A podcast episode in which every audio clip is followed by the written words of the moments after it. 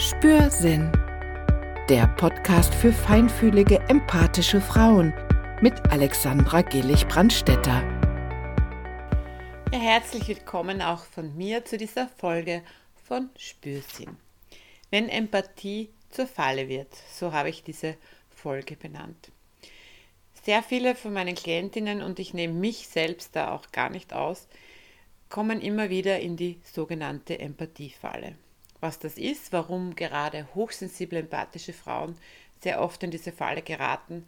Dazu und einiges mehr in dieser Folge von Spürsinn. Fangen wir einmal an, was Empathie eigentlich ist. Laut Wikipedia, wenn man dort nachschlägt, ist Empathie die Fähigkeit und Bereitschaft, Empfindungen, Emotionen, Gedanken, Motive und Persönlichkeitsmerkmale einer anderen Person zu erkennen, zu verstehen und nachzuempfinden.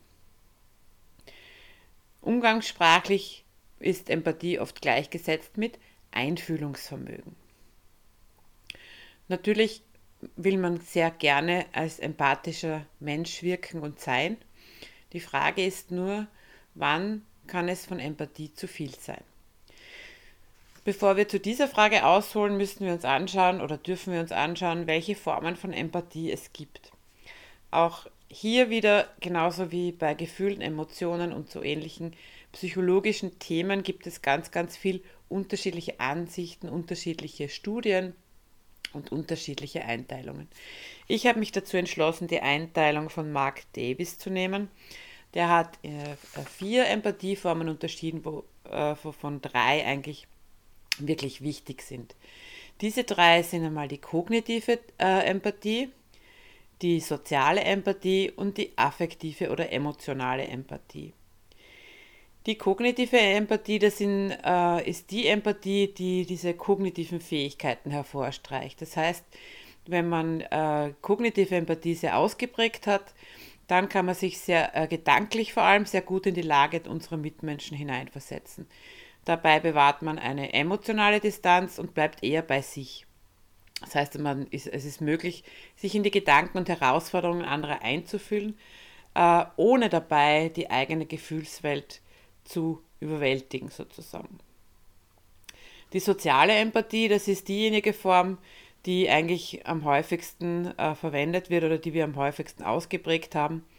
Äh, da sind wir in der Lage, unsere Mitmenschen, also dass man sich hineinversetzen kann in die Mitmenschen und zu einem gewissen Maße deren Emotionen auch teilt. Und die letzte Form, das ist die affektive oder emotionale Empathie, die steht jetzt im Kontrast zur kognitiven Variante. Das heißt, Frauen mit dieser Form fühlen mit anderen Menschen mit und spiegeln deren Emotionen wider. Das erlaubt eine wirklich tiefe emotionale Verbindung und ermöglicht es, Freude, Trauer und Wut auf einer tieferen Ebene zu teilen und zwischenmenschliche äh, Beziehungen zu vertiefen. Ja, und genau diese Form ist es, die es möglich macht, dass man dann wirklich auch in eine sogenannte Empathiefalle tappt. Warum? Es fällt Menschen, die eine ausgeprägte affektive Empathie haben, und das sind sehr viele hochsensible Menschen, äh, fällt es schwer, Grenzen zu ziehen, ähm, beziehungsweise es auch zu bemerken, wenn die Emotionen anderer die eigenen Emotionen sozusagen überlappen. Das heißt, man ist viel zu viel in, in diesem Gefühl des anderen eigentlich drinnen. Man kann nicht mehr unterscheiden, ob das jetzt die Gefühle des anderen oder die eigenen Gefühle sind. Man leidet hier sozusagen mit, anstatt mitzufühlen. Das heißt, dass man wirklich äh, im, im, wahrsten Sinne des Wortes leidet. Das heißt, wenn der andere äh, ein, eine Trauer empfindet, empfindet man diese Trauer selbst. Wenn der andere Schmerzen hat, empfindet man diese Schmerzen selbst. So tief kann das gehen. Und das ist auch ganz logisch, weil je tiefer diese Empathie ist, äh, desto eher werden diese Zentren im Gehirn angesprochen von den gleich, von den eigenen Gefühlen. Das heißt, das Gehirn macht dann keinen Unterschied mehr, ob man jetzt die eigenen Gefühle fühlt oder so stark mit dem anderen mitfühlt. Und das äh, macht aus, dass wir quasi wirklich voll in diesem Empfinden des anderen quasi drinnen sind. Und das ist natürlich sehr belastend oder kann sehr belastend für uns sein. Das heißt, je mehr dieser, diese affektive Empathie vorhanden ist, je mehr wir mit anderen mitleiden, desto stärker belastet uns das. Und wie kann man jetzt diese, dieser Empathiefalle sozusagen entgehen oder wie kann man vorsorgen, dass man da nicht zu stark hineingerät? Ganz wichtig, ähm, das erste ist, diese Grenzen zu ziehen oder zu setzen oder wahrzunehmen. Das heißt, bewusst äh, selbst zu reflektieren, äh, sind das noch meine Gefühle oder sind das die Gefühle des anderen? Da wirklich Grenzen zu ziehen, sich Zeit zu nehmen, ähm, sich zurückzunehmen auch und ein bisschen nachzudenken, was fühle ich gerade? Sind das meine Gefühle oder sind das wirklich Emotionen des anderen? Und ein, eine andere Reflexionsfrage zu dem Thema wäre, wie kann ich eine emotionale Distanz bewahren, ohne dabei mein Mitgefühl und mein Verständnis für den anderen zu verlieren. Das ist ja die größte Sorge. Dieses, wenn ich mich jetzt zurücknehme, dann fühle ich ja nicht mehr so mit dem anderen mit. Aber das stimmt so nicht. Man kann genug mit dem anderen mitfühlen, ohne mit ihm mitzuleiden. Also diese Grenze, ähm, das ist eigentlich das Schwierigste herauszufinden, wo diese verläuft und woran ich merke, dass ich dabei bin, sie zu übertreten. Und da ist halt wirklich die Frage, wie kann ich meine Gefühle von den Gefühlen der anderen Person abgrenzen. Und das ist halt auch ein bisschen eine Übungssache, es wirklich wahrzunehmen, da, dieses Hineinspüren in seine Gefühle, da hilft natürlich, äh, seine Gefühle immer wieder genau zu beschreiben, sich bewusst zu werden, was fühle ich gerade. Umso besser merkt man dann, das ist jetzt der andere. Also das ist ein bisschen ein Training sozusagen und ein genaues Beschreiben so oft wie möglich von seinen eigenen Gefühlen, sie besser wahrzunehmen und dann auch zu unterscheiden, das sind meine, das sind seine oder deine Gefühle. Als zweiter Tipp, ganz wichtig, wenn man dieses erste, diesen ersten, ähm, diese erste Ebene mal erreicht hat, um das ein bisschen klar zu haben, was sind meine, was sind deine Gefühle, ist das diese klare Kommunikation seiner Grenzen und seiner Bedürfnisse.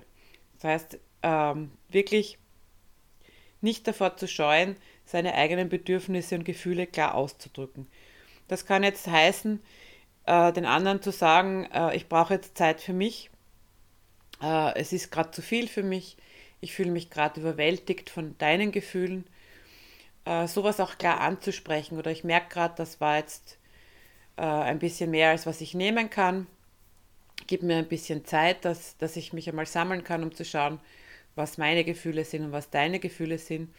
Gerade Menschen, die dich schon länger kennen, werden das sehr gut verstehen. Aber es erfordert halt wirklich klar und ehrlich zu kommunizieren und nicht jetzt irgendwie versuchen, das zu unterdrücken oder, oder zu übertünchen oder wie immer du das bezeichnen willst, dass alles, was uns nicht authentisch macht und wo man schon von außen merkt, da passt jetzt was nicht. Lieber klar ansprechen und sagen, puh, das, das ist mir jetzt gerade zu viel als nichts zu sagen und, und zu leiden und offensichtlich zu leiden, sage ich jetzt. Das heißt, wirklich ansprechen, Abstand nehmen, offen und ehrlich kommunizieren und wirklich ähm, seine eigenen Bedürfnisse wahrnehmen und einfühlsam bleiben trotzdem. Und der dritte Tipp, je besser du äh, eine Stressbewältigungsstrategie für dich hast und die auch übst, desto besser kannst du sozusagen bei dir bleiben.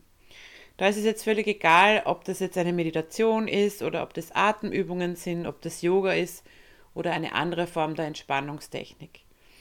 Also egal, was du machst, je regelmäßiger du das machst, äh, desto stärker wird deine emotionale Stabilität. Das heißt auch wirklich, das so oft zu üben, dass man es dann äh, quasi parat hat, wenn man es braucht. Wenn man es auch gedanklich macht, wir wissen ja, dass es hier und da keinen Unterschied macht, wenn man das immer wieder übt und sich vorstellt, kann man sich es eben nachher auch nur vorstellen, dass man es macht und dann funktioniert das auch.